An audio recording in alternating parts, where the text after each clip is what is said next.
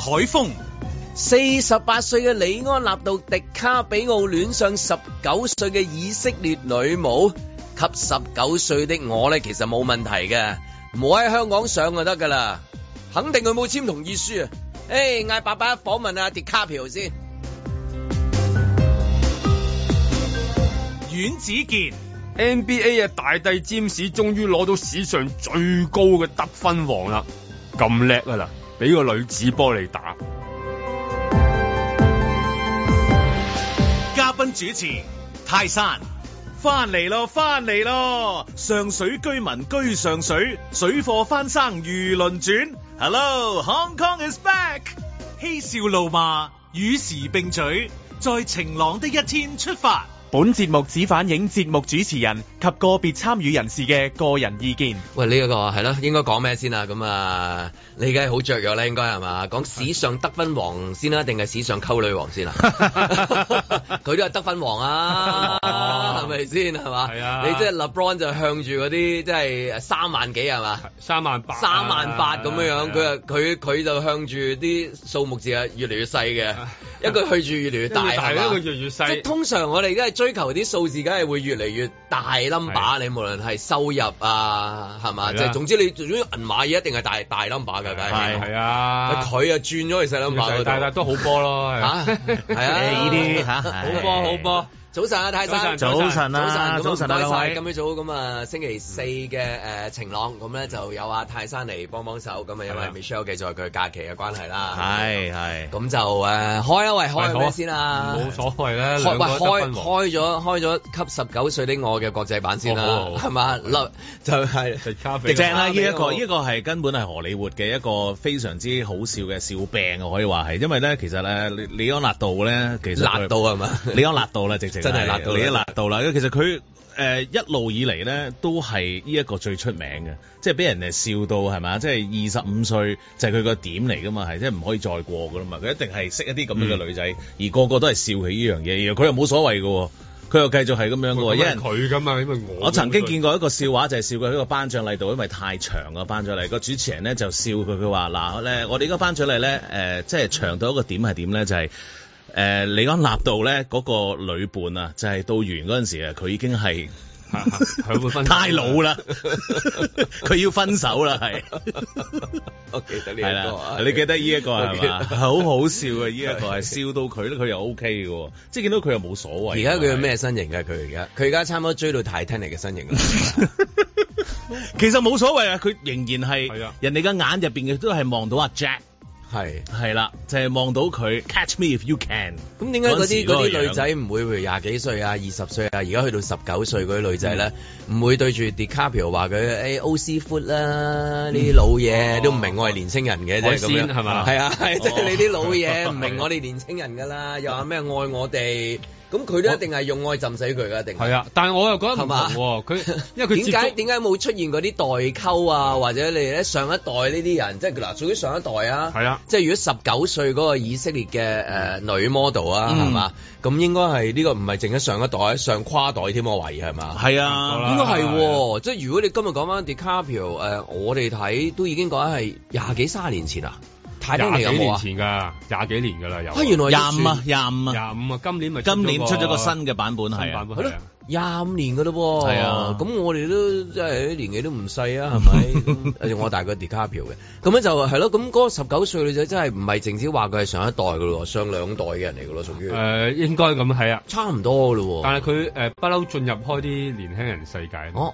我嚇咁啊係咁啊，佢咁樣進入法係咪？即係佢佢係嘛？一路即係譬如如果張婉婷導演就多啲同即係一早已經係即係係啦溝通咗嘅話，因為佢係由咪因為佢由好早25已經由呃好多年青人合作啊，係即係咁係咪會好啲 咧？咁樣。佢由廿歲開始不斷喺 度進入、進入、進入再進入，咁進入到而家咁樣，佢都冇佢都冇離開過。所以我覺得佢基本上係冇問題㗎。佢佢呢啲有冇簽嗰無縫啊啲簽嗰啲誒同意書啊，即係嗰啲嘅咧？應該咁，使唔使有家長同意嘅咧？啊誒，咦？呢、個喂又真係真係認真啊！即係呢，譬如啲荷里活呢啊啲咧，佢背後其實有即係你你話識佢啫，跟住你係識佢公關團隊噶嘛，係佢一定有 team 人喺度噶嘛，嗯係嘛？即係俾你見得嘅都係應該可能就我係俾我啲估應該有咯啩，公關傾過晒咁樣㗎我哋咁可樣能求其啲二打六嘅時都講都話啊，我哋嘅團隊，我哋嘅團隊咁樣係咪嗯先？你上台又講下團隊係嘛？咁你話何何況係冇理由迪卡比奧得一條友啊嘛？佢佢佢對住個女仔唔通講話我自己一定一一個人嘅啫，咁 就 呢個咁你跟住跟跟住成抽有保鏢，又私人飛機，又又又司機，司機又保鏢，跟住又又自己嘅廚師，咁跟住。應該係咪都會有嗰啲即係真係真係認真啊！即係講緊係合約啊，即係同佢簽啊，等家長同意啊，即係話家長同意咗啊，定話哦唔係，因為佢本身都係成年人啦，嗯咁、所以咧就唔需要簽啦，你自己決定啦，即係咁。佢哋未結婚，通常都未使簽嗰啲咩財產協議啊咩係嘅。係係咁咯但係去到但係你話你去到拍拖都可能要，例如要保守秘密啊。係啦因為例如你分咗手之後，係又會話出驚話書啊，係啦記者會互爆啊，互爆啊，互爆啊， 又話喺你張床度大便啊，又係即係係啊咪即係有好多呢啲㗎嘛？即係好多呢啲㗎嘛啊佢哋嗰啲荷里活嗰啲咁咁，跟但住係又有賠錢係啊，啦又話記者會啊，話要打官司啊咁咁我樣。估係應該會有真係會有應該有同意書嘅應該。誒應該簽咗㗎啦，但係應啊該係係咪父母簽咧？有冇效力咧？嗱呢啲就問， 即係要問翻個女朋友先知嘅啫。係啊，同樣嘅問題係就啦係問翻就係問，咁你爸爸媽媽都簽咗㗎啦，係啦係冇嘛問 題真係真啊係，又係十九歲係嘛？不過一個叫萬人迷。係嚇咁啊！佢嘅權力可能即係比起一個誒、呃、導演，哇啊大大好多哇大好多。唔係不過又咁講，咁你做做女朋友咁有好多誒福福利啊，即係話佢會照顧你啊咁樣，嗯咁你起碼都有一段時間即係可以好專心咁做一個全職女朋友啦，即係係係係咪？即係你係你又唔即係當然個憂性質係唔同啦，但係我意思都係即係同你話你話啊導演去拍個 documentary，拍一一班學生跟住佢咁多年咁樣，希望佢攞到最真嘅嘢出嚟。係咁你話一個一個一個國際嚇，即係呢個唔係國際頂級啦，做到係係嘛世界級啦已經世界級啦咁樣，你識嗰啲朋友都係希望佢攞佢最真實面嘅面出嚟啫。係啊。係嘛？短時間攞咗最真實嘅一面，佢好短時間㗎，佢唔會跟佢十年㗎。唔會我如果睇翻佢記錄嘅話，全部都係即唔係係，因為佢唔會過廿五歲啊嘛六，年咯。係啊，最長嗰六年係嘛唔？係啊，佢佢依家十九佢歲唔啊係，佢而家十九歲啊，即係佢哦係啦再頂即係籠係六年。即係如果根據佢哋係啦個合約就完㗎啦啊契約佢話佢去到廿五歲，跟住就唔會冇就錯啦就會分開㗎啦。係咁係所以即係應該係六年跟跟拍攝跟六年啊嘛就係。跟六年咯係，咯係係啦。但係我成日諗過，其實我諗啊，Leonardo 咧，究竟係咪真係想維持呢個形象咧，而夾硬去揾啲十九歲嘅去伴住佢隔離咯？呢個就要問醫生朋友啦，即係可能係其實佢係可能都越唔嚟越想追求一種咁嘅咁嘅，嚇啊即係會唔會佢一路停咗喺？就係咪就係佢做做鐵達尼嗰個年紀啦？係啊係啊佢長定期定定停留咗喺嗰度咁咁㗎。嗯當然你話即係誒、呃你見到靚嘅咁樣，係個個都係好正常啦，即係每一個人係嘛？咁但係佢越嚟越年紀細係另外一種可能性嚟㗎係啊喎係啊係啊，又即係驚驚追冇期第二啲嘢啊咁樣咯，即係話啊係啊，會唔唔會淨止愛會情啊，唔會咧咁樣係啊係啦嗯？不過即係十要九歲睇再睇將來跟住佢下一集唔係佢咁嘅，但我就會望唔會我望即係會唔會吸十八歲的我啊，跟住然之後吸啊十七歲的我啊，即係去我到咁望樣啊我望佢個女朋友，佢佢發覺得好成熟嘅，係啊即係 即係即發覺係得好彩你話俾我哋聽，係啦，即真係係你你話發覺得好唔成熟就唔知啊，佢發覺得好成熟不不㗎。過我我諗佢都係即係頭先講啊，誒、好似講笑話，即係誒，如果喺香港冇乜嘢咁嗯樣，但係佢喺第啲地方都係一樣啊嘅，都係好多人都係攞嚟講嘅，都係攞嚟係笑嘅，都係一樣。係咁未至於去到話要差唔多去到又話下架啊，以後你啲作品唔睇啊，即 即係係嘛？即係香港就好奇怪地又香唔港會勁好多㗎喎係嘛，啦香港係差唔多，係啊係嘛啊，外國就冇外國嘅未至於去到話，哎以後唔睇 Titanic 啦，咁樣樣係咪 先？係嘛？外國 啲外國啲男，以後 Titanic 一聽一首歌，我哋我哋我哋即刻唔得啊以後唔再聽山機山機山機咁樣樣嚇，Titanic 啲劇情有歧視，即係係舉啊舉例係啫啊咁樣樣。咁樣物化女性。嚇！即係即係冇冇去到上點解要升，去到點解要咁啊你跳落海啊你最多係嗰我唔啲誒誒 talk show 係咁攞佢嚟開玩笑啊，係即係變成一個話題咁樣。啊同埋好多外國嘅誒男士們咧暗啞底咧，其實想做佢嘅，嗯哼個個都覺得咧係就係哇喺哇喺阿阿阿 Leonardo 又換又又咯換喎嚇，睇下部今次呢分一成日啦，個都我覺覺得得好部開心㗎分啦，係部分啊啦，部唔分係個個嘅。係唔係你睇你咩年紀咯睇咩年紀啦， 你你如果你係屋企你都有嘅小朋友，你唔會咁諗咯。哦，梗係你又啦，講得係啱，嘛？即係你你開玩笑，梗係講每個男人你又梗講得係希望話啱追求一個即係好靚嘅，咁但係你去到話十幾歲，跟住然之後，如果調轉嚟，你屋企有個十幾歲，你就會覺得唔好笑你呢樣嘢，咪唔因為可以笑落去係，係係嘛？咪但係因為你睇啊嚇！但係有咁講喎嗯，如果嗰個你嗰個十九歲真係識咗個五廿幾歲，帶咗翻嚟係 DiCaprio，咁你又冇嘢好講。即係口講就係係啊係啊口講就話唔接 受，但係如果佢係 DiCaprio 再加隔離嗰個，佢話：誒，我個同學仲犀利，佢識咗七十歲嘅麥諾諾貝爾文學啊咩係咩 教授，啊咪佢就識村上春樹，啊阿拉士士咁樣係嘛樣，佢就識村上春樹咁，佢你入到嚟你又冇嘢好講喎。哎呀哎誒即係人咧好奇怪，有啲嘢係不能夠接受係，但係去到一啲權力啊，嗯象徵住一啲係啊一啲力量嘅時候咧，你係會臣服咗嘅。嗯係啊，嗯即係等於我我我覺得相信係會咁嗱，即係如果佢即係咁咁，即係假使係咁啊！你隔你你屋企有個十九歲，佢真係帶 DiCaprio 嚟，你你會係走啊！你唔好搞我啊，我小朋友！嚇哦，請坐，係啊啦，請坐。佢 佢啊唔係佢，佢都十九歲啦。係啊，你真係可能會有咁嘅可能性嘅喎，係嘛都大啦，大啦唉係啊誒，我阿媽生我嗰陣時都係十六啫 嘛，係即係嗰啲人就喺度講翻啊，上一代嗰啲人 係咁嘛你有啲講緊係你都有咁嘅可能㗎，唔好話誒荷里活明星啦，嗰啲教授啊、大導演大啊、教哦大教授啊，大教授啊嗯，七十幾歲係八嘛十？幾係八十幾，八十幾係啊廿幾，廿幾廿幾。係咯，咁啊好咁咁咁仲有嗰啲而家咪嗰啲誒，即係而家你嗱呢個呢個男女啫，咁有啲女男啊嗰啲唔同嗰啲，例如啲有啲美魔女咁樣，係嘛？你你你係嘛？嗯揾翻個好後生嘅男朋友，你又咁講，亦有嗯我你你調翻轉又未必咁接受。譬如你誒、呃、舉例，譬如有個誒、呃男仔咁啊，十八歲咁識咗個誒五廿幾歲嘅女士，嗯啊魔美魔女啦，嗯美魔女係啦 Donna，嗯係啦，係哇唔出奇喎真係，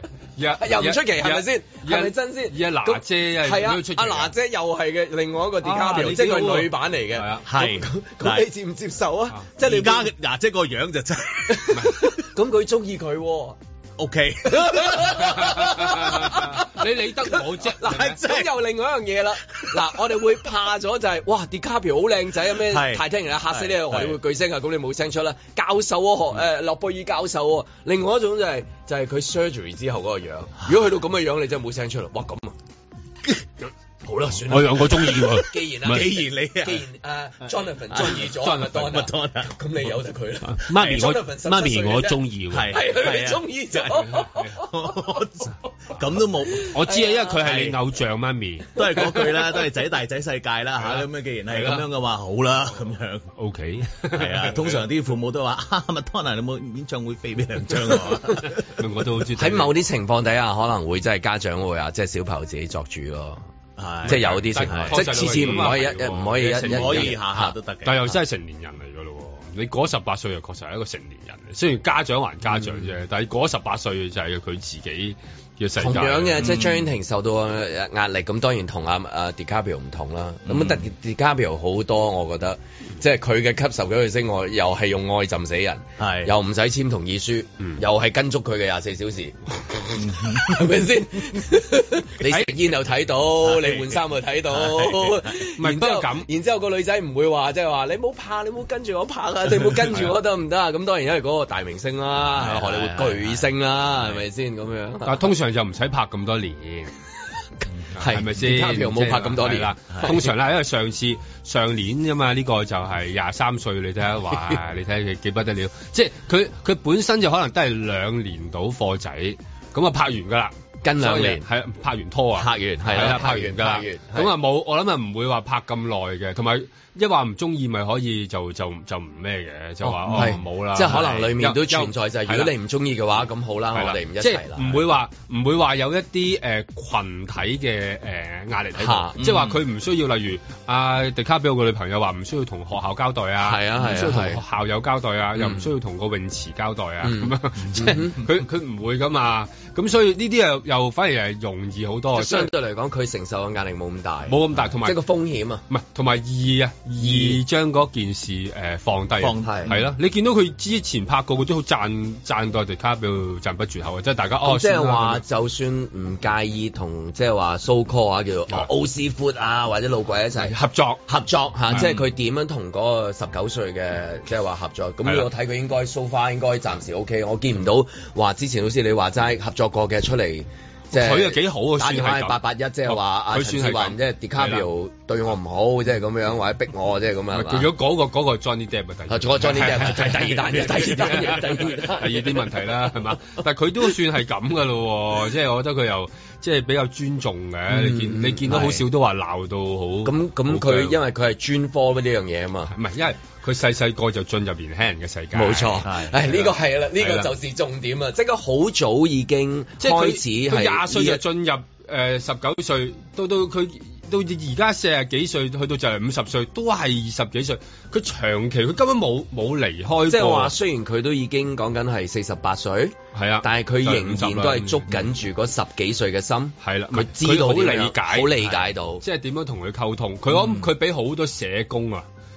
啊，輔導年輕人更加有經啊你社工咁驗，啊靚仔，我都即刻你係嘛講咩我都覺得你好係有北斗星星中之星啦，係咪先？好有經驗，同埋佢又中意做慈善嘢啊嘛，係成日係咧，因為佢又即即係佢又即係好心地嘅，佢又真係算係。嗯所以唔介意個肚腩又大咗少少咁樣樣。咁 喂，佢唔尷尬，個女朋友話唔尷尬，你尷尬，其他人做咩 只要自己啫？唔尷尬，係啊就係尷對尬人就哋係尷尬人哋啫嘛。係啊係 OK 啊 OK，理解 你理係咪解即理係解。好開心嘅，我又覺得咁我諗咪因為即係要早接觸係嘛，即係長期投資咗嗰個時間喺啲年輕人嗰度咧，就比較容易溝通。佢都冇話啊，冇話有啲咩大石砸死蟹啊嗯嗰啲，嗯嗯嗯即係嗰啲行為啊，監佢哋啊，又逼佢哋冇啊，都係嘛？佢哋話唔拍拖，咁佢就唔拍㗎啦。嗯 咁咪佢幾開心啊！咁所以我諗都都係一個方向嚟嘅。今次，但係呢、個今次呢個係咩？烏克蘭富係即係富二代添喎，嗯嗯同、銀紙都冇關係嘅。嗯你諗下，即係呢啲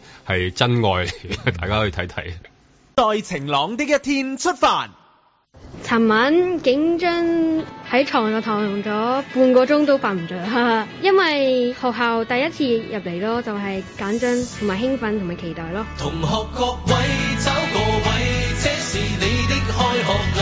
經歷咗三年網課翻到嚟，有啲緊張啦，同埋非常開心，因為終於可以翻到嚟學校上面授課。最掛住啲同學啊，同埋老師咯，因為好耐都冇傾過偈啊，又冇見過面，淨係喺微信上面有少少交流咁樣，所以翻到嚟都好開心啊，想同佢哋傾下偈咁樣。總要學，無論代價多重。好奇怪嘅心情，有少少興奮，但係有啲驚驚地，要默書啊！今日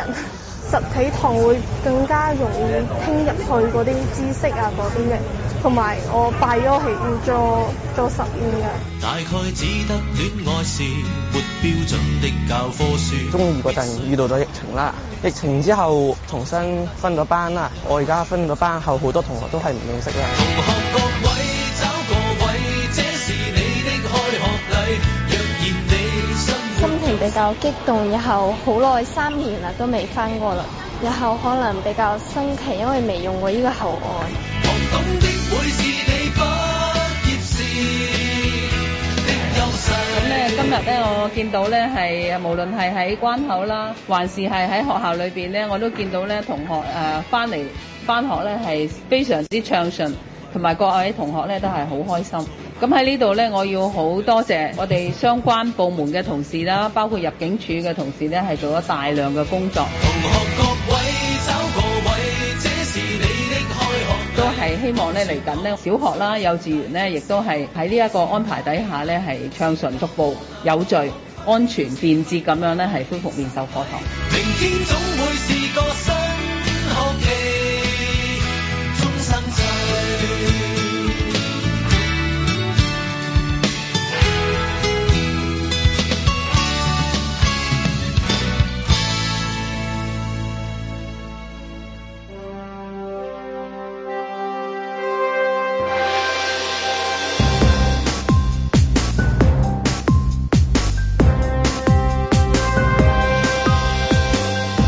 林海峰、阮子健，嘉賓主持泰山，嬉笑怒罵，與時並舉，在晴朗的一天出發。誒趁阿泰山喺度講下嗰啲嗰啲食嘢先。係，哇！今日見到誒話誒誒搭飛機食嗰啲經濟艙，經濟艙有得食蛋撻喎。哦係喎呢一個犀利啊真係係啊！我我即刻諗嗰個蛋撻，我就諗就係嗰啲蛋碎啊，即係嗰啲食蛋撻嗰啲碎蛋撻碎咧，係碎到成張凳都係，凳都係跟住然之後清潔啊嗰啲罅啊咁樣都需要一啲時間喎。真係係而家啲人手已經咁短缺，咁但係即係畢竟都係好事，因為即係都係話誒將嗰個誒誒一啲經濟艙嘅一啲誒飛機餐啦，嗯將佢多啲一啲誒趣味啦，或者叫多啲 variety 啦係啦，本多啲地美食啊，咁係啊啊整咗個蛋撻熱蛋撻咁啊，係嘛？點睇啊曲奇蛋撻 咁，我覺得即係其實嗰個蛋撻咧，我相信咧，如果你喺誒、呃地面上食咧，嗯就應該係食唔到落嘴嘅，因為咧佢應該係偏甜嘅係。因為咧，你上到去誒、呃高空上面咧，你嗰啲誒味蕾咧係會降低嘅嗰、個，所以要呃濃質素味啲所以就濃個味啲味道係濃好多嘅。即係你譬如話食所所有飛機餐咧，如果你真係你試下喺地面上面食嗰個飛機餐嘅話啊咧，鹹又鹹啲，係好鹹嘅，嗰啲汁啊咧，譬如話嗰啲意粉咧，哇係鹹到你係估唔到，即係好嗯辛苦。但係你上到去搭飛機嗰陣時咧，嗯你係覺得冇冇嘢嘢嘅，嗯啊好好食喎，所有嘢咧都啊啱數喎，覺得有呢個味濃少少咧，反而你係食得舒服啲嘅會係。咁、嗯所以我覺得嗰個蛋即係撻如呢果係如果話即係有啲人，哎誒我唔食住，留翻落機先食。係咁啦啊落機嘅時候就唔好食哇咁好咁甜咁嘅，甜嘅咁哦樣係啦，所以有啲 OK 人就覺得誒話飛機餐，有啲人話好好食嘅係啊飛機餐，係啊係啊但係有啲人個個唔同啦係啦，有有啲啲人人就話好愛嘅哇唔得啊，真係唔得，飛機餐好唔掂啊咁係樣。咁，但係偏向大家都嫌飛機餐唔夠好食多嘅，我估係嘛？嚇，不過呃我覺得咧，仲係要睇年紀嘅。係，但係如果即係譬如話你係小朋友嘅歲數，或者即係至到十零歲嗰陣時咧，你搭飛機去食飛機餐咧係好興奮嘅，因為你細個所有嗰嘢都陣時係第一次，機會少啲啊嘛，機會少啲，同埋你你喺一個好細嘅盤嗰度有晒你所嗯需要嘅嘢食，然後喺一個嗰啲咁樣好期待啊嘅嘛係啦，即係嗰個感覺好。好新鮮嗯啊咁樣，但係即係當然你去到我哋呢啲咁樣嘅年紀，你上到去食飛機餐，你一打開 哇，即係即係你真係會咁即嘅係咩。反眼啊，真係係嘛。但係你肚餓嗰陣時就乜都食啦 O K，啊就係咁講啦。啊咁啊喺上飛機之前，我哋都見到而家喺機場嗰度都有誒蛋撻賣啊。喺飛係啊係啊，係係係係多唔多嘅咧？其實即係譬如嗱，蛋撻係呢一個香港，即係都係我諗都係手信其中一個頭號啦。係嚇咁你誒呃喺離開香港，譬如有啲遊客離開香港嘅時候啊，翻返自己自己嘅國家啊嗯，喺嗰個即係蛋撻嘅 counter 係咪都係係一個好受歡迎嘅一樣嘢啦？係嘛？都都應該係受歡迎嘅，因為其嗯實你係好特色噶嘛。係講真，呢一個你你攞翻去誒嚇、呃即係送俾人話呢一個嗯喂誒、呃香港嘅特色啊，好正啊，你試下啦咁樣。但係我最擔心啊就係有啲人忍唔住手。就喺飛機上面咧食啊，即係如果買翻翻嚟，因為咧其實咧喺飛機上面咧有啲食物你係不能夠食嘅係，嗯例如雞蛋。雞蛋咧，你一打開咧，嗰、個雞蛋嗰陣除味咧，係嘛？嗰陣味咧，你係就臭閂唔到就嘅，臭㗎啦，好臭嘅會係，即係 炒蛋炒蛋啊嘛，係啦，咁所以咧，你飛機餐入邊食嗰啲，譬如話有陣時早餐你食嗰啲蛋咧嗯炒冇蛋蛋味嘅，係啊嗯，係啦，但係咧，你如果真係自己去攞隻烚蛋話，哎呀，搭呢個一打開係啊係啊係啊一打食開得乾淨啲咁哇樣真係係你要 成個機都知係成個機都知道你喺度食緊嗰只咁嘅死人 蛋，真係哇！一打開邊個喺度食蛋啊，大佬咁樣，然後成程機嗰七八個鐘咧。咒罵佢咧，就喺度聞到嗰只蛋味啦。其實嗰只蛋味咧係近乎屁味嘅，係去 到一個佢 咪位，炒蛋炒蛋，咪就係咯，好咁但係辛苦。喺飛機聞到呢啲味都係好正常啦。誒。呃好正係啦常，但係要有啲人帶上去，係係啦，啦，一般唔會好少話攞到烚蛋嘅，一般。哦，你話問問問姐姐攞冇唔冇到冇嘅冇，都係自己帶通常嘅自己帶㗎嘛嘅，或者嗰日想食得健康啲，或者本身佢食方面係呢類烚嘅。雞嗰啲一打開個盒咧，即係我做緊 body builder 嘅，我真係唔想坐你隔離。係啦一打開個盒，打啊開哇！你你你冇乜去睇呢個新聞，因為你唔係特別好呢啲嘢。唔係因為因為我我我覺得佢即係誒、呃做個畫面誒俾、人哋睇，或者例如哦要換嗰啲廚師啊或者點樣係，但係我覺得上到去咧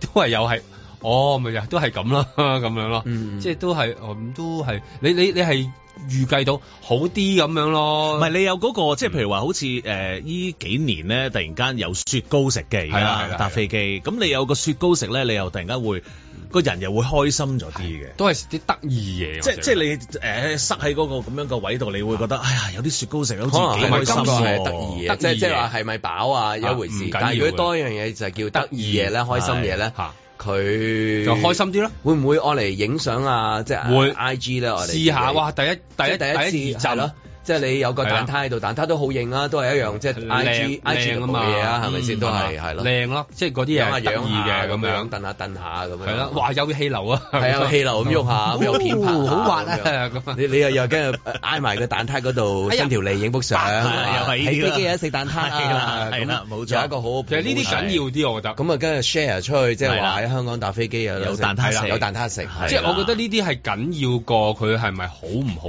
味，係因為老實講，最好味就係邊 share 有啲入職機餐真係好味㗎，係咯。其實真實嘅個底韻就係咁樣，即係除非你嗰嗰去到嗰個地方好落後，已經完全冇啖好食，終於啊飛機餐都覺得好好味。啊心情好似泰山咁講咯，小朋友第一次或者你係你坐第一次坐日航啊或者坐第二啲哇國家嘅係啦航空公司，你發覺咦原來嗰個國家嘅嘢食係咪可以㗎咁好㗎，可我以都係好咁記得嘅第一味次道坐日韓嗰陣時，第一次有得食一個 soba。係啦 係係，哇！而家唔興我㗎啦，覺得而家唔興啦，係啊即真係好多年前，哇，soba 係好好食，我覺得係好正，即係浸嗰個汁係咯，咧，跟住然之後浸喺度下浸下，咁樣喺度雪下雪食，哇！下。真係好開心啊嗰陣時。不過我咧，我就諗起就係喺係飛機食煙啊，仲好食。 即係你你，即係我唔係話想食啊，有啲年代以前啊我淨嘛係你話如果講喺飛機食，我覺得。可能最多人中意食嘅係食煙，我係但咧，即係而家諗翻係冇可能嘅煙喺個飛機艙係啊度食煙。我係經歷，我係經歷過呢個年代，上一個我自己年都 代係嘛？好恐怖啊！真係好誇張。所以如果真係佢話咪增加美食嘅話，係增加口煙俾你食咧，可能啲人拍手掌，電子煙啊，即係喺嗰度，哇！如果病埋咗食嘅喎， 開心啊食蛋撻添，當然即係唔正確啦。係喂你係真係但係可能我但覺得係，但係可能有啲外國航空公司可能會進步嘅地步，即係啲鬼佬嗰啲我覺呢得即係啲外國人嗰啲咧，喂美國內陸就係走夠膽前嘅啲咧喎就係我可以俾你食嗰啲添啊，仲。 啊啊唔係美國，你諗下美冇錯美國內冇陸錯 Snoop Doggy Dog 咁樣，哦，係咯然之後哎落機啦，係 啦，嗯有間房有嘅間房，有間房嘅嗯嗯嗯，喐係啊，嗰間房係 W W room。喐兩個喺度喐，佢哋兩個。譬如你啊，呢呢呢個呢個航班係食食誒盤菜都得嘅，即係咁樣啊，係即係係睇下 W class 咁樣係啦。盤咁菜你睇下你嗰個航空公司係飛邊度，同埋招呼咩客人，咁啊係根據翻當地，咁啊就配合翻就係一啲你話齋就係一啲見到好可愛、好開心嘅嘢食，即係令人開心嘅美嗯係食啦。同埋即係嗱，有有有得打卡啦，有得滿足一啲人呢啲，因為其實而家個社會咧，誒、比較碎片化啲啊嘛，各有各嘅要求嘅。咁你依家其實係唔介意咧玩到好小眾嘅，的確我覺得美國玩呢啲係玩得好叻嘅，即係例如你咪你咪開價呢啲專門專門啲飛機餐食係重口味嘅嘢嘅咁樣，咁咁咪咪哇！發達啦，上到又肥豬肉啊，係嘛？即係即係又又又漢堡包啊健，康嘢食咧，即係譬如健康嘢食都係一大潮流啊。都有㗎。你可以係即係玩埋瑜伽啊咁嗰 啲，有係瑜咪伽幾好開心啊㗎嘛即係空姐走出嚟係瑜伽嘅咁樣係嘛？哇！我諗好多人想答啊， 未見過係咩 啊？喂，先未見過空姐咩？ 你都試過㗎啦，你姑姐即係咁 樣你見過大姑 媽，大姑媽咁啊去美國長途 機來回跟住突然間，係你瞓下覺，聽到有人喺度播，噔噔噔噔噔，唔係嗰啲通常好好嘅，做得耐嗰啲係嗰啲咧，係內陸機有陣時你真係搭嘅時候見到因為佢呢哇都好㗎，佢行唔到啊嘛， 即係佢有時咧佢， 但係我意思佢啊做得耐啊，佢嗰係嗰嗰啲親切感係零舍唔同嘅。即係亦都係知道發生咩係事，係真係有一啲，譬如你希望哦有美貌，但係佢有智慧，嗯即係佢係兩樣嘢。有啲人有安全感啦，係安安全感，有啲安安全全感。感。嗯不過誒，呃可能去到最尾都係即係食物，而家都係影嘢多，譬如好似嗰係啊影個相，譬如你日本嗰個咩壽司嗰啲人去走去拍嗰啲誒搞。哦，誒舐舐壽司係嘛？舐即係你所有啲食物都其實都係貨拍嘢，都唔係食嘅係。如果佢嗰個都都大件事喎，原來佢嗰個壽司郎嗰個話即係影哦影係啊話冇啊入去舐一舐舐一舐，佢搞到又話又要話以後第時你坐低食嗰個誒回轉壽司，如果你 request 話要誒俾個誒新嘅豉油，即係一個誒乾淨，佢又又要攞，即係要請啲人做嗰啲嘢，因為有啲回轉壽司係冇人噶嘛，基本上係即佢係要快係啊佢如果見唔到你呢個出嚟出嚟出嚟快快快咁樣。但係因為呢單嘢都搞到又話生意唔好啊，又話要又話要做啲公關啊，又要不過成啊講真啦，我成日覺得呢一單嘢咧係嗰個片拍咗之後，先至突然間發現有人嚇、原來你舐豉油㗎。講真，回轉壽司我都見唔少啦。我見到啲人打開個蓋之後，擺 就擺喺個碟度，咦唔係好啱喎。跟住同阿姑姐講完一堆嘢之後，誒冚翻個蓋擺翻上去啦咁樣。講真，你呢啲冇都有好多冇拍到片，冇拍到片啫嘛，係其實可能好多人都哇手指喺度篤一篤嗰個壽司睇下新唔新鮮啊，唔得嗯喎，等第二件先 咁樣。其實呢個你冇睇到即啫，係都講有好真。多奇怪嘢，佢要係攞嚟拍片，但係係啦即中係中間間就算話去食一個誒誒啊餐廳咁樣咁，你攞啲調味料，可能上一手嗰個係係咯揾個匙羹不完個調味料，自己係啊擺入口，擺翻個匙羹落去調味料嗰度，你知唔知我係咁啦就攞咗你嘅匙羹就不嗰調味料，不落 Exactly 自己嗰度，即係舉例呢啲係嘢，啊等於係啊成日因為都佢講啊冇拍片冇拍啫，片冇啫，拍係片啦，，你都唔知道佢嗰啱誒辣椒油下邊係啲乜嘢，係咪？你知我最擔心係通常喺餐廳係最擔心係邊一樣嘢，就係啲牙籤啊啦。哦，即係通常啲你你牙驚撩籤咧完，之後包佢啊啊啲人咧可能撩完隻 一個手指撩完個牙之後，咦撩唔到喎，不如我去攞嗰個牙籤先。咁跟住咧隻手指又又唔知喺頂嗰度掃嗰啲牙籤咪頂，黃大仙係啊，黃黃大大仙仙咁咁嘛頭，係啊嗰啲算好噶啦已經，用手指喺度搣啊搣啲牙籤出嚟，嗰啲先攞命咁啊。所以攞嗰啲公嘅牙籤攞出嚟咧，好似咧即係咧。誒江湖人物抽嗰啲即係死亡籤咁樣，生啊死抽 啊！搣晒頭，搣晒尾先，中間先用，即係安全啲就係咁樣啦，即係搣晒頭，生死抽咪係 咯，唔係咁，你頭先講我見過一個係咁樣樣，佢即係攞咗牙籤撩完之後，佢梗係繼續同我傾偈，佢擺翻牙籤擺翻落去。咁 你你做咩啊你問佢你做咩啊我梗係試下唔會講做咩啦，啊即係俄羅斯輪盤啊我以後唔會同佢食飯咯，咪即係俄羅斯輪盤啦。咪係咯睇下你好唔好彩啊，你好冇彩啦睇下抽到咩嗰啲好 lucky 嗰啲啦。 Exactly 喂牙籤喎老友，你你搞咩 啊？咁所以食物通常而家我嚟拍嘢，啊拍嘢多數都係我嚟拍滿足嗰主個要係拍嘢。所以我覺得如果你係能夠拍嘢擺喺航空公司度咧，其實真係多好多嘢可以可以嚇玩，即俾係佢舐啊！即係咪喺街頭嗰啲歡迎大家舐嗰啲食物啊， 拍啲片哦舐蛋撻咯，舐可能蛋第時係啊。啊 同埋做得夠得意就啊得㗎，我覺得，即係未必係咪好唔好味啊，主要個樣好睇，影嗯完打完卡，咁我覺得仲着數。對於間航空公司嚟講，好唔好味已經係其次，你只要做到個樣出嚟，佢打卡打得好。咁咪即係全通全世界咯。其實老實講，即係去到飛機上 邊， 有冇可能去到個地步就係咁咧？即係個空姐走出嚟，即係話 I G or T。I G or T，即係如果你 I G 嘅話，係就俾係一係碟 I G 嘅嘢俾你。係啊係唔係食嘅啫？係啦咁樣係啦咁你真係要食嘢嘅話咧，你就 I 哇佢幾好喎俾嘢食。I G Food- food I G or please food，佢 都都係問嗰幾樣噶嘛。啊係今日有魚咧，有雞啦，係同埋有牛啦，咁樣係同埋 I G 啊咁，你揀邊樣？哦係啦，I G 唔該。咁你如果 I G 嗰個就一一滴一撇啊，好靚嗰啲噶咯喎，影相嗰係啲啊，俾你影噶咯喎，或者俾係個啦膠撻你啦，即係蛋撻佢 係膠嘅，即係成個 嚇點解咁啊？啊咁你影相啫嘛， 係啊其實老實講，你係大家你部新手機影埋落去，係啊。佢嗰啲嗰啲嗰啲嗰嗰啲啲細緻位晶瑩通透嗰啲嗰啲嗰啲令嗰係啲啊滑，嗰啲全做部到出啲晒嚟㗎，做到啲煙啊，做到煙做到啲煙煙啊啊係 OK 係啦，哇咁嗰啲正哇啊咁咁咁好味嘅咁樣，咁咁啊夠㗎啦。可可能對於嗰 個誒客真正人，食物嗰個質素如何？同埋個客人仲開心，冇錯，即係因為佢仲仲回味啊嘛，一路啲 friend 就讚佢，哇好嘢喎，跟住係咁咁喺都度好彈多都可以飛機上面都用電話㗎啦。係啊，咪就係都係啦啊啲 friend 喺度不斷喺度讚佢，咁嗰個蛋撻就擺開㗎啦。咁啊呢個都係一個諗法啦。在晴朗的一天出發。 Looking for James. He's got it. Coming to the end of the third quarter. LeBron James, a shot in history. And there it is! LeBron stands alone! The NBA's all-time scoring record now belongs to LeBron James.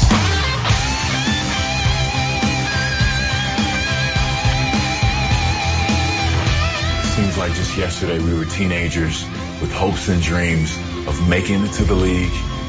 and maybe doing something once we got there. And now you're the NBA all-time leading scorer. 大都会僕はもう一人で In the words of the great Snoop Dogg, la da da da da, it's the one and only LBJ, LeBron James. Great work, baby. Appreciate the love. Love what you do. Keep doing what you're doing. More buckets, more points, more love. Keep going, my brother. All the best. Much love, my G. Love you, King. La Familia for life. I love you, man, and uh, congratulations. 世界が終わるま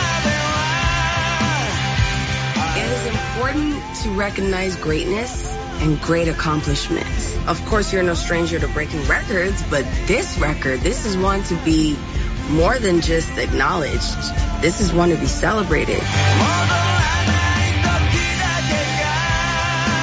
I never thought that Kareem's scoring record would be broken by anybody. It means even more to to myself and to all fans because you're wearing that purple and gold and broke it as a Laker. So congratulations.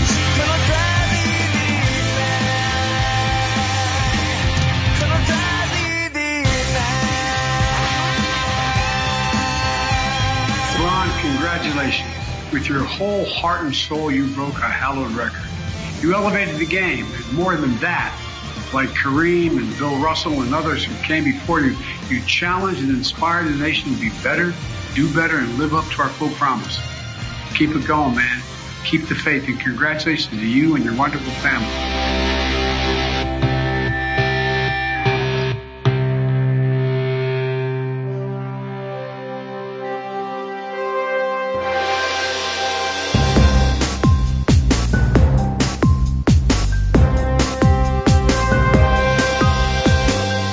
林海峰。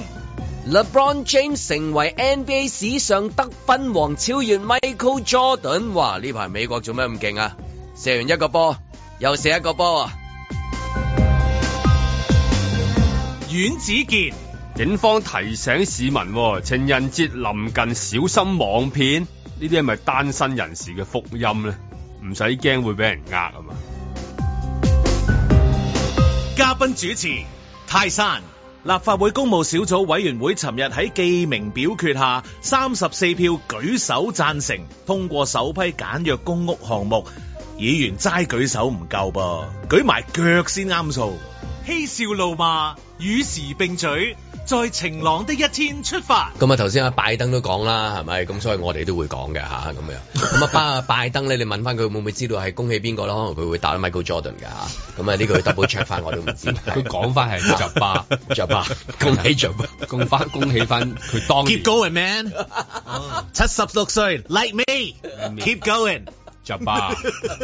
，my MVP。其實可能佢同自己講，係啊，I gotta keep going。嗯 Keep going, bro。 可能佢真係答啊，真係揸把，真係揸把，始終係揸把。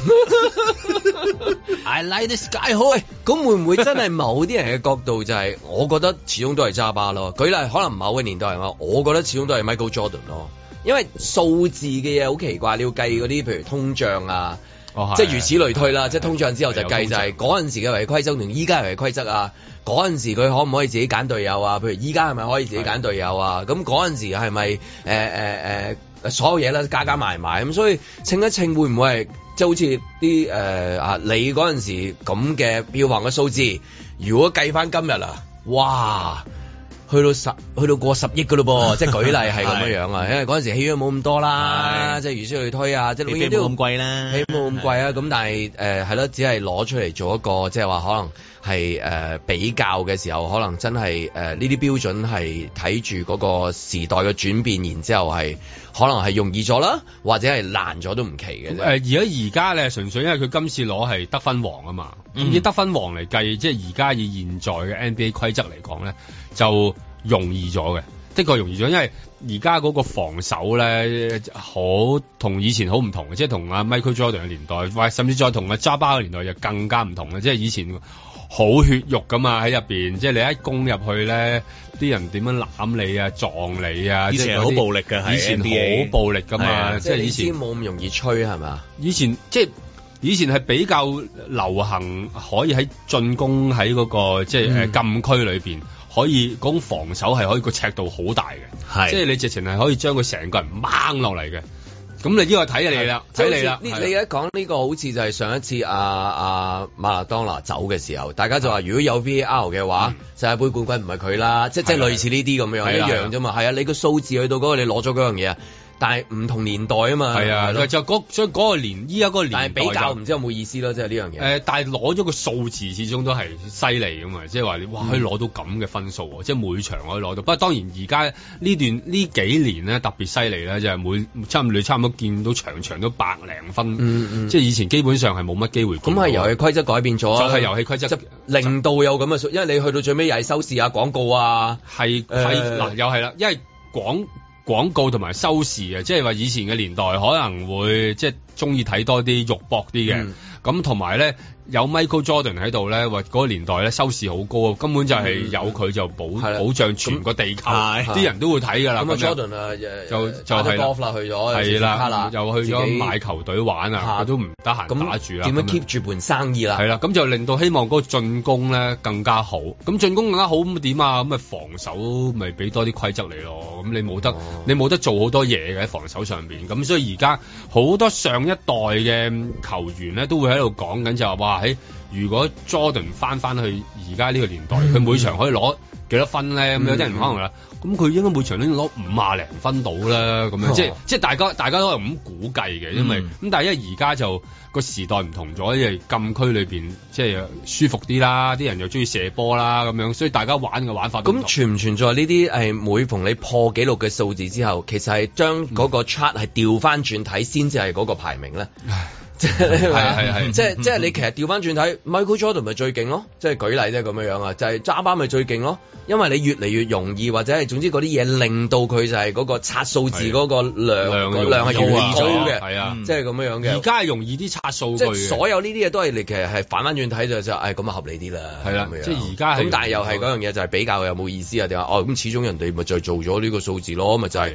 而家封帝啦，就要傾係咪啊？傾 係係啊嘛？係啊傾啦，不嬲都係即話佢自己嘅。但 我唔見 Jordan 走出嚟話佢傾，唔係不不佢個佢話不嬲都話自己係我傾覺得總之 Jordan 佢出道已經 Jordan 係啊有有有抌咗 chok 嘅話就 OK 嘅咁樣。哦，你都係即係都仍然喺 Jordan 嗰、個嗰個位嗰度係咪啊？即係有唔係？我曾經睇過一啲誒、呃外國嘅誒、呃、運動啲啲清談節目咧，咁啊、曾經係有譬如話有 Charles Barkley 喺度，Charles Barkley 咧就係、 Jordan 個 friend，Jordan 嘅 friend，friend and enemy 咧，friendemy 啦嚇，佢哋叫做咁佢哋有 Charles Barkley 啦，有 Shaq 喺度啦，咁跟 Oh，住咧有一個後生嘅球員喺度，咁啊大家喺度傾偈，咁跟住咧誒佢哋就喺度拗邊個最勁。嗯咁啊，跟住咧，阿 Shaq 咧就喺度話誒 Michael Jordan 啦，咁啊，但係後生嗰個咧就話冇人，我話 LeBron James 係勁過 Michael Jordan 嘅，咁跟住咧 Shaq 就直係覺得你冇搞錯啊咁樣。係啊，因為因為嗰、個嗰個年代個個嘅睇法都唔一樣，係啦，因為以前嘅防以前啲咁樣嘅鐵血防守，Jordan 會即係都可以攞咁多分，同埋佢嗰啲動作係優美咧，同埋 Jordan 好睇嘅，的確係真係動作係優美好真多係嘅，佢佢你你見到佢喺嗰個誒咁誒射罰球嗰度突然間跳起，跟住咧伸條脷出嚟，然後望下左啊望下右，喺個空中波又向左向左右，向右然後先至發完入咗個係入咗個波入咗分，然後咧落翻嚟。係啦，先先第二時間係啊啦咁樣。你覺得佢好似真係係停咗喺度，喺個半空停咗喺度咯？佢嗰個感覺係即係係等於好好睇哦真 C 係。朗咁啊，入球又破數字，人工啊最高啦。咁咁，但係係咪又係即係你有啲又中意美斯啊，有啲又中意斯丹啊，係即係藝術成分高啲嘅，中意嗰啲啊係啦嚇有啲商業成就高啲嘅咁樣睇下。所以立邦其實都轉咗第二樣嘢嗰度啊，佢即係搞好多其他嘢，搞生意啊，誒、搞做誒、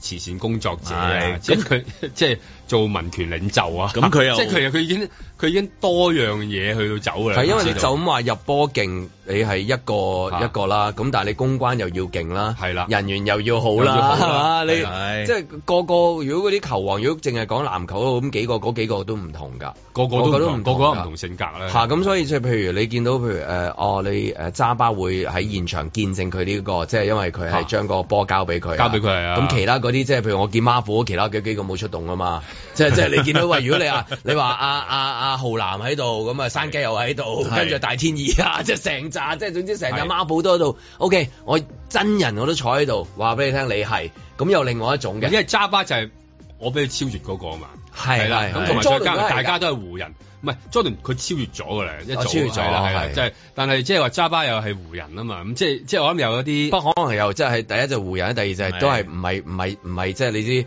喺球場上面有啲未必係即係誒私底下即係你誒、呃因為譬如你舉例誒阿阿 Kobe Bryant 走嘅時候，你先知道哦原來 Kobe Bryant 同阿 Michael Jordan 係咁熟係咁熟嘅，即係佢個感情係濃厚到咁嘅，半夜三更打去、嗯喂嗰隻腳趾係咪應該咁樣轉過去嗰邊啊？即係問埋啲咁嘅嘢嘅， 即係去到咁。四四但係你見唔到任何有啲畫面係見到，譬如阿 Michael Jordan 同 LeBron，不過始終就兩。兩代啦嗯兩邊兩代啦，啦都冇乜講過大家嘅，冇乜嘅，冇啊，冇乜嘅，即不過係即就係唔識咯，淨係。個個都即係依家最中意都仲係攞佢同阿 Jordan 嚟去到去到拗咁，我諗係好多人都係咁樣啊嘅唔同年代佢佢嘅同人 Jordan 啊係係啊攞佢嚟同阿 Jordan 係啊嚟 Jordan 比較就啦。唔識佢咁滯，我覺得。 識嘅，我知識識嘅，唔係 Jordan 我次次先 Jordan 有一次拍片就講我夠識邊個叻周星馳啊？咯即係咁樣唔係知咪先喎即係我有六隻戒指咁樣。哦係我記得呢條片係啦跟住又要鬥戒指啦，係即係佢而家幾多隻戒指，幾多啊個 MVP 咁樣。咁我有六隻喎， 即係咁咯。而家就係咁都係唔同啦，就係嗰個年代大家大家玩嘅嘢唔同啦。咁咁所以規則佢又唔佢佢入咗咩三萬咩幾多啊？誒八千零三萬八八百幾，幾好熱頭嗰啲啊講下三八三八八八，哇哇真係咁冇意頭嘅喂！係啊，佢係咪諗住進軍中國市唔場？係啊，，佢去到臨尾，佢本來可以再攞多啲分，啊佢佢唔都攞坐低啦，係啦。喂，佢呢個係咪有嗰啲風水師同佢睇啊？喂，風 水三百八嘅就攞個八啦，好意頭啦，咁樣即係係咪真係咁樣嘅？啊你估三三八係啊，我啦。外國人有呢啲 lucky number，唔係因為八嘅咩揸巴係三八三八七， O K O K，佢就攞多一分 我以為佢即係有個八 字，即係例如你喂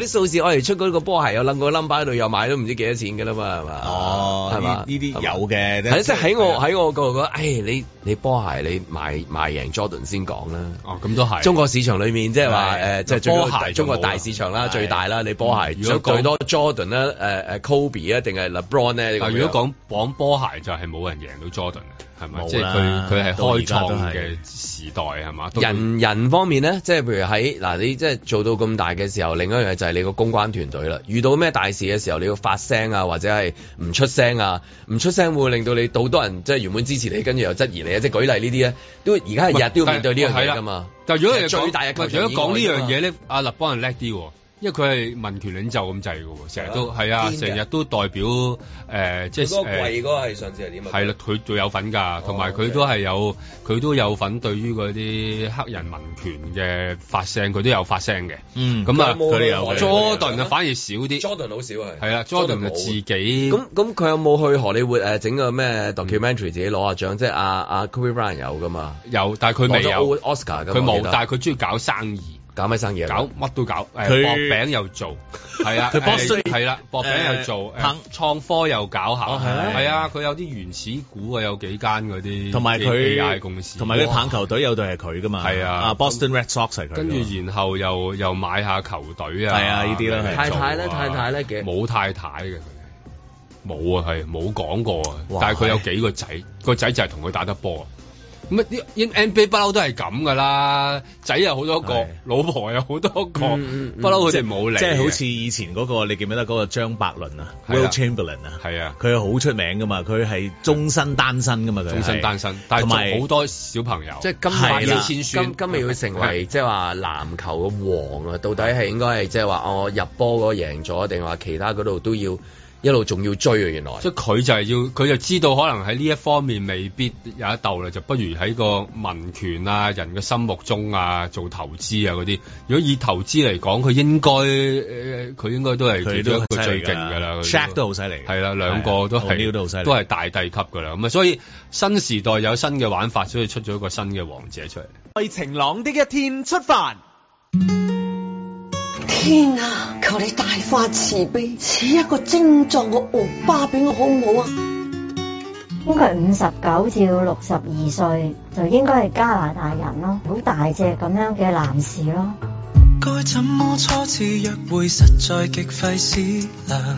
起初先推我兩次之前無時無刻就話攞個電話，我就話冇咁嘅需要。至到有一次咧，佢間裝修公司咧嗰、個股東呃佢，呃我俾個電話佢，找一間小店吃飯，浪漫大戲開場。呢同一個時間咧，佢就話既然係咁咧，佢就移民嚟香港啦。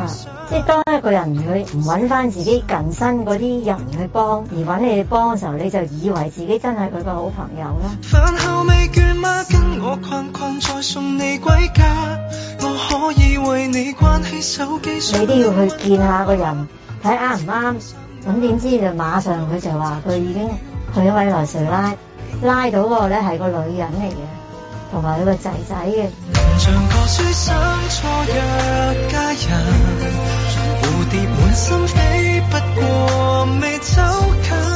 自己眼見到先係真咯，即係唔好好似我咁咁容易受人哋啲説話，好似見義勇為咁樣去幫咯。明月正偷窺這對璧人，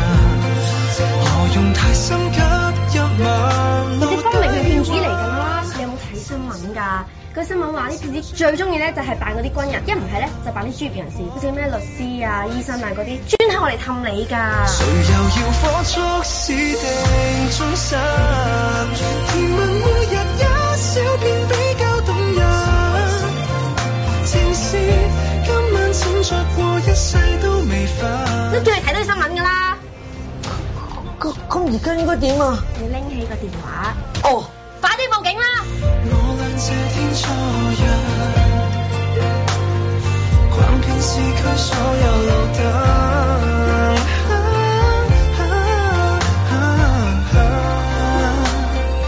與你有種戀愛預感。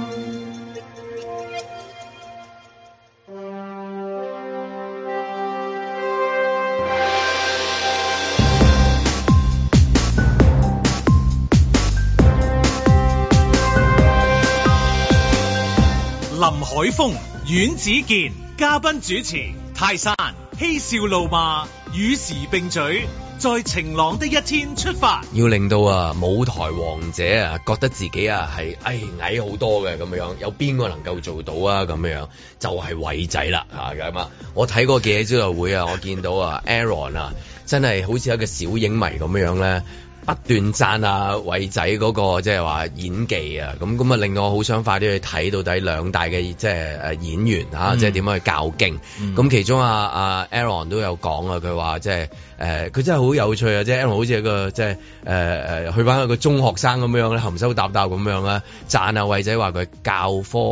書級係嘛？係啊，教科書級嘅演技咁樣嚇、即係呢一個即係講緊係係啦，教科書級嘅演技。嗯咁咯，咁跟住咧，偉仔又好有趣啊！喺阿 Aaron 面前好似哇高到即係教科書級梗係好高啦，但係偉仔又變翻好似細蚊仔咁樣有喎啊係啊，嗯佢又話人人都可以喎。 嚇，幾有趣啊！因為你話如果你問，譬如 LeBron James 咁樣，你成為咗呢一個即係話誒數據史上王啦啊、紙上啦、係入分王咩咁樣，佢會唔會答即係話人人都可以啊咁樣？佢梗係唔會啦，佢答就唉、我而家就係傾啦，佢急不及待快啲宣佈就係我終於真係終於名我正係我言順，係我真係我啦傾啊！因為都有人質疑佢就係你你係咪啊傾？係啊，你一係攞分多，不過啊係咪啊咁咁樣但係始終我諗係呢一個誒、呃外國人同埋中國人嘅一啲血統嘅一啲可能一啲誒誒 DNA 嘅關係。咁外國人有一種即係可能黑人有一種，哇！我做咗，然之後就係誒企上去。即係我而家已經係最 top 啦，我即係再唔撐 I'm 我 the King 就 of the world，跟住然之後就 I have a dream 咁啊，好向好大嘅。啊佢會佢會咩嘅咁咁，但係咧啊，阿梁朝偉有嗰種即係有種收收翻喺裏面嘅，就係人人都可以。咁我諗話郭富城讚對方係教科書級演技，但係點解偉仔會講係人人都可以咧？係咪真係人人都可以咧？咁、嗯我諗我係咪其中一個人人咧咁樣樣，我唔能能能唔能夠成為教科書級嘅演技咧咁樣樣？咁跟住我睇下，唔係喎，真係人人都可以喎。我見法院外面有好多人行嚟行去，真係人人都可以。所以就真係嚇，即係所以話教科書級嘅演技，包括咗臨時演員嚇咁樣樣，咁所以即係話係咪人都可以咧？誒你嚟聽咩㗎？誒誒誒誒，係啦咁樣，誒誒誒誒，冇冇背台詞，冇冇冇冇冇，我攞哎咁所以即係話誒，偉仔講嗰個即係話呃誒誒，被問到話哇，教科書級演技人人都可以，其實真係可以嘅。其實係可以嘅，尤其是當你聽到頭先啲跛嘅時候，你聽到啦頭先嗰啲電話騙案嚇，嗯咁好多係高學歷嘅人去收聽個電話嘅，可能係即係都佢中都中招啊，都中招喎。咁即係話一啲教科書級嘅演技，如果佢有本書喺度，即係話有一個誒誒、呃稿啦，即係嗰本書即係劇本啊，我意思係。咁對方就可以跟住嗰個劇本去聲演一個角色，佢真係做到人人都可以嘅。你只要即係聲演得即係唔好太離譜，突然間自己爆嗯肚就誒，其實我假扮嘅咁樣，即係你冇理由咁樣，咁你就即係冇乜演員道德，係咪？冇錯或者係或者好似頭先嗰句你話誒，我唔知啊，我出去食飯啊咁係樣啊，我冇攞要攞飯盒啊我唔知啊，我我我唔攞嗯知啊飯盒啊，你我驚我血糖低我走先啊！係啊， 即係你如果打電話去，你呢位演員對方問啊你，你係咪想呃晒我啲即係咩啊？誒誒誒咩本話嗰啲棺材本棺材唔係棺材本，即係係啊通常係女士嘅單女 士嘅話，嗰啲叫咩啊？啊？血血汗錢啊係係或者有啲叫誒誒，啊你冇去佢即係慘啲㗎啦，係啊係真係唔好再講落去啦係啊費事啦唔開心嘅，係費事唔好嗰啲字眼好似有啲唔係幾好咁啊總係係之係錢啊，係啦，總之係錢咯，係咪？咁啊如果你同佢講話，對方話你係咪想呃我啲錢啊？咁對方突然之間咧，即係跳甩咗個角色咧，就 話誒，我去攞飯先。 咁個騙案就唔成功噶啦嘛。係啦。咁只要能夠誒、呃有一個即係話教科書級嘅劇本，嗯咁咧可能真係話人人都可以做到呢樣嘢。係啊，同埋佢哋確實係有一個劇本啊嘛，即係個個喺後邊係有一個睇嗰啲警方記者招待會話對因方係，為佢一搗破嗰啲集團咧，一揾到首腦啊、骨幹啊嗰啲成扎偉仔喺度，成沓劇本喺隔離，我知成扎影帝啊，係郭啦富城啊，係係啊，電話成大偉仔同成扎埋郭電富話城影啊帝啦，全部都影帝咯，誒影后係啦係我係公大部分應該喂，大部分人影帝喎，係咪係男呃女多噶嘛？誒，唔係男咧呃到嘅金額就高，係咯，女嘅呃到嘅數量就多。啊，嘅係咯玩唔同，嘅即係如果影后去做呢啲騙案嘅話咧，就量就好多啦，量多但係個數目字不及咧，就話影帝去打電話俾對方。因為之前女士好多都係誒誒呃到嗰啲咧誒唔係本地犯案啦，就喺外邊啦咁樣，例如喺誒、呃菲律賓咁樣就呃到好多香港男仔就誒、呃跌落去嗰個裸聊陷阱嗰度，咁啊即係話要交贖金啊，係啲男仔要，係因為如果唔交贖金咧，佢交你弟弟出去俾人睇咁樣，係啊。咁，其實冇乜所謂啦，睇又咩啫，又唔會話誒認得你喎，佢弟弟，唔係佢就認，即即係係佢影埋佢個頭睇咗點咧咁啊就咪覺得你弟弟唔夠唔夠唔唔夠誒似誒俊俏咁哥哥嘅咁樣係啦，係唔即係夠俊俏，唔唔夠係外咪位，係咪邊個生㗎啫嗰啲啊有灰唔係係啦嗰啲哦啦，即係驚佢俾人哋睇係自卑。咁嗱，但係佢佢個金額少嘅 嚇，啊即係你話可能係幾千蚊、幾千蚊咁樣咁，但係你個量多，可能有有一百個咁樣。但係男士咧就係個騙案可能一個幾百萬搞掂，即係又玩唔同。咁啊喺呢即係啲騙案裏咪真係即係話證明咗郭富城問啊梁朝偉嗰句説話，教科書級演技人人都可以啦，係真係。誒、通常倒破嗰啲咧，真係 發現人即即即人人都可以嘅喎、嗯，就係睇啊下咁調翻轉又咁諗啦劇本啊，真係調翻轉咁諗啦，佢話你話扮嗰啲角色去欺騙人，可以人都可以啦。調翻轉係咪真係人收到電話都係可以俾人呃到嘅咧？即係原來人都有脆弱嘅時候，或者嗰個 moment 突然間好衰一啲嘢啊，我諗講講下突然間唔知點解，唔知點解就真係唔知點解。你問翻佢，佢一定會話：，誒、我都有睇過啲騙案㗎，係好多都係咁樣嘅喎。你係啊問親嗰啲，但係到你有冇睇過嗰下新聞或者警方誒提誒誒提醒你小心啊？有啱啱先睇完，轉頭就呃咗啦。咁樣啊 真係有呢啲好慘嘅，其實真係佢就係就係冇辦法去到嗰一下即係就話中被計。騙嘅都係人人都可以。誒、被騙，我覺得有機會嘅，有只要你夠寂寞嘅話，就係即即係你永遠都係有一個可以 hit 中你一個點咯，即係嗰下係一句嘅啫，一句咧你就可以係誒誒誒問到，即係好似以前話有啲問話你朋友 你寂唔係寞但我想嗎話嗯咁樣？咁我想話係因咁你為好問多我時寂候寞係嗰班人係好心。大部分嘅情況就係因為好心地寂寞好心地好心地係啦如果佢人渣就冇嘢噶啦，即係嗰個對面嗰個話啊，我絕症啊，抵死 啦，咁你咪冇事咯。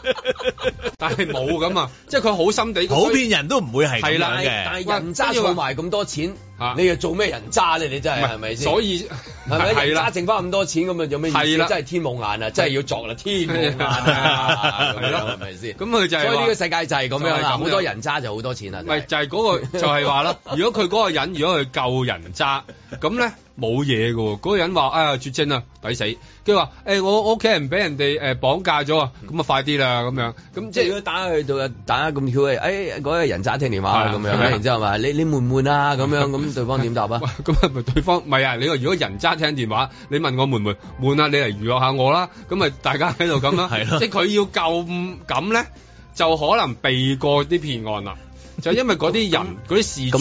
寂寞，但係又好心地。嗱佢因咁為啊，好心地先至如如如果有呢一啲嘅呃誒説法係。出自譬如咩醫學，你咪時啲節目嘅醫學期刊啊，唔知咩咩哈佛研究好多啊，嘅即係咁樣，新英有呢個文醫學 backup 好多。咁警方可唔可以用呢個説法？記住啊，大家盡量做人渣啦，咁啊唔會咧俾俾人呃 㗎啦。即係用呢個方法去鼓勵大家，避免係俾嗰啲影帝級嘅人馬去欺騙唔你係喎，喺我就係金錢諗上緊面。咧，如果你能夠有時咧，因為如果你真係咁 friend 咧，你唔怕佢突然間爆一句人渣嘅嘅説話噶嘛？你咪用呢啲咪真係試到佢 咯，即係你係完全即係試探到佢咁啊！你你你再定一兩句呢啲，係啊呢代啲定一兩人句渣要好講嘅決絕嘢，去防衞一下自係啦己，慎防自己突然間有個 moment 好 weak 好嘅時 weak，候，係啦好寂寞、好 lonely 嘅時係候，突啦然間話你需唔需要啊？需要啊需要你咩咩啊？咁樣，跟住然之後有就啲傻啊哎好彩，如果唔係啊係又唔見幾皮，嗰咁個樣人渣金句咁樣，係啦，有我覺得我一就堆嘅人渣防線嘅咁樣，你你開始聽到哦咁樣，係係啦我希望即係話某方面聽到之後話好，我哋試下抄低呢啲十句，係啦下次記者會度講係話啦嗱，今日即咧係我哋請阿 Madam 同 我哋咧講咧有幾句係啦説話，係啦各當位佢女屋士企人俾人綁架嘅時候，係你應該點答啊咁樣？有呢個宣傳片㗎嗰陣係啊時。幾搞笑㗎，我記得，即係用搞笑嗰個字，搞佢笑係唔知話啲人打俾佢，打你俾記佢住咁答啊因為佢係佢嘛。個仔啊唔係咁樣我記得好似有一個喺街度遇到嗰啲人話，你要唔要轉運啊？跟住佢話你問翻對方，你係咪呃我㗎咁 樣？即係即係類似係咁樣咯。係咯即係好教育電視式。係係係係係，我都睇過嗰個宣傳片。如果類似係咁樣嘅，類似係但呢咁樣嘅如果可能係跳去極致啲，好似係阮之前話齋，你真係你真係要防嘅話，要去到你 要要去到咁盡先防到咯。如果唔係係，你個心會軟，你個心會寂寞。嗯你突然間有一秒就係、咁好啦，我幫你。係啊，就係因為佢好多好多時候係衰好人啊嘛，佢實太好人啦。咁你聽到你話想好想幫佢，咁、嗰個人又又又求你係嘛？嗯又佢話話自己係梁朝偉加郭富城，通兩大影帝係啦 mix 埋，一齊再加埋自己本身就係一個工程 師，係係嘛？係係嘛亦？係迪卡比奧嘅細冇佬。錯啦，喺非洲，喺非洲 Nigeria 嘅我有王子級我有我有三箱美金，但係染黑咗，要買係啦要買跟住要仲買話 上個禮拜你見唔見啊？啊啊特首咪喺中東同我握手咯，我就係嗰個我啦，咪就扎係布阿拉即係咁係樣啦，係啦。其實我本身咧就有幾個油田嘅，係啦不過而家未解鎖，係哦啦啊。，我而家就喺銅鑼灣嗰度俾人鎖住咗，急需啊你可唔可以過二千蚊俾我？急需二百萬美金啊！你 二百萬好誇張，先係二千蚊嘅，蚊二千蚊搭車過去係我而家就出到嚟啦，係啊但我又俾人拉 咗。好似嗰啲 Netflix 嗰啲咁樣咧，嗰所以啲咩你靚仔，哦嗰啲係嗰啲係女仔咪係咯。係係係哎呀我我爭好多人錢啊！我而家俾人鎖住咗，快啲救我！快啲 救我啊！你個八婆咁啊！佢鬧嗰啲噶嘛，佢鬧嗰啲人嘅全部都係啊係。跟住講哦哦哦信唔信殺你啦？即係咁樣，佢係殺佢老婆啊，仲要係殺佢女朋友喎。哦係啊係啊我而家我而家俾人嗱我把刀嚟啦嚟啦嚟啦戒啊啦戒啦我我去你屋企度仆你㗎，但係我而家俾人鎖住，你攞錢嚟啦，快啲！信唔信我殺你啊？即係咁啊！我信我俾你啊！我能唔能夠做到人人都可以嗰啲演技 咧？ 但係你要你要要 求要要求得大㗎，因為大啲啊係啊，因為咧係啊你一聽就知道你唔會係騙子，因為騙子嗰啲唔會話就係要求二千蚊咁少，佢開開好大，然後我冇咁多啊，咁啊，咁啊二千蚊啊係即係邊度開就係啊啊 Maggie 呢鋪我真係唔掂唔掂啊啊！攞我而家2000萬俾我啦二百億啊美金啊！ 嚇，我邊度有冇咁咁多咋？咁你有幾多 啊？